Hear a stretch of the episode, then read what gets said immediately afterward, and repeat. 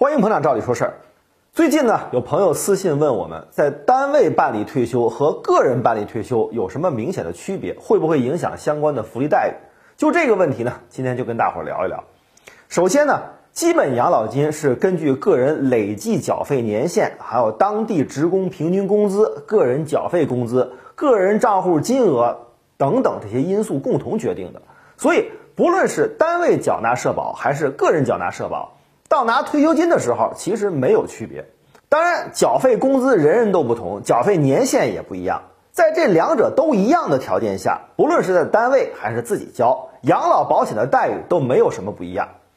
不过呢，一般来讲，女性的法定退休年龄需要达到五十五周岁，才能正常办理退休手续，并且享受到后续的养老金待遇。但是呢，有一些女性工人在企业单位工作。符合相应的条件，就可以在五十岁就办理退休手续。而灵活就业的女性啊，就没有这个选择，要延迟五年才能退休。不过呢，不论是在企业工作的男性，还是灵活就业的男性，一般来说都要等到六十周岁才能办理退休手续。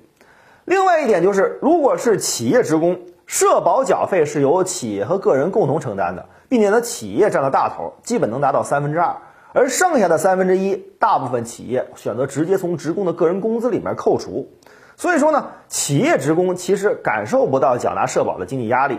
但是对于灵活就业人员来说，每个月缴纳的社保都是经由自己的手直接出去的，企业职工承担缴费的比例呢，大致是百分之十点五左右，而灵活就业人员呢，则要承担到百分之二十四左右，高了两倍都不止。所以说，灵活就业人员的交费水平更高，对于此项经济压力的感觉呢就更明显一些。不过呢，这两种退休方式，只要之前社保缴纳的其他条件均相同，比如说缴费的金额等等，最终呢获得的养老金待遇也完全一样，都是按照现行的养老金计算办法来计算的。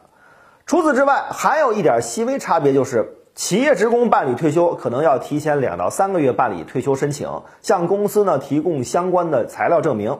灵活就业人员呢个人办理退休时啊，大约需要提前一个月到社保局办理，并且在单位交社保的，一般由单位负责办理退休手续；去相关的社保部门交社保的呢，一般也需要去相关社保部门办理退休手续。好了，关于这个问题呢，咱们就聊到这儿。如果您有什么疑问，欢迎给我们留言评论。今天的视频你满意吗？点击赵理说事的头像，还有更多精彩内容啊！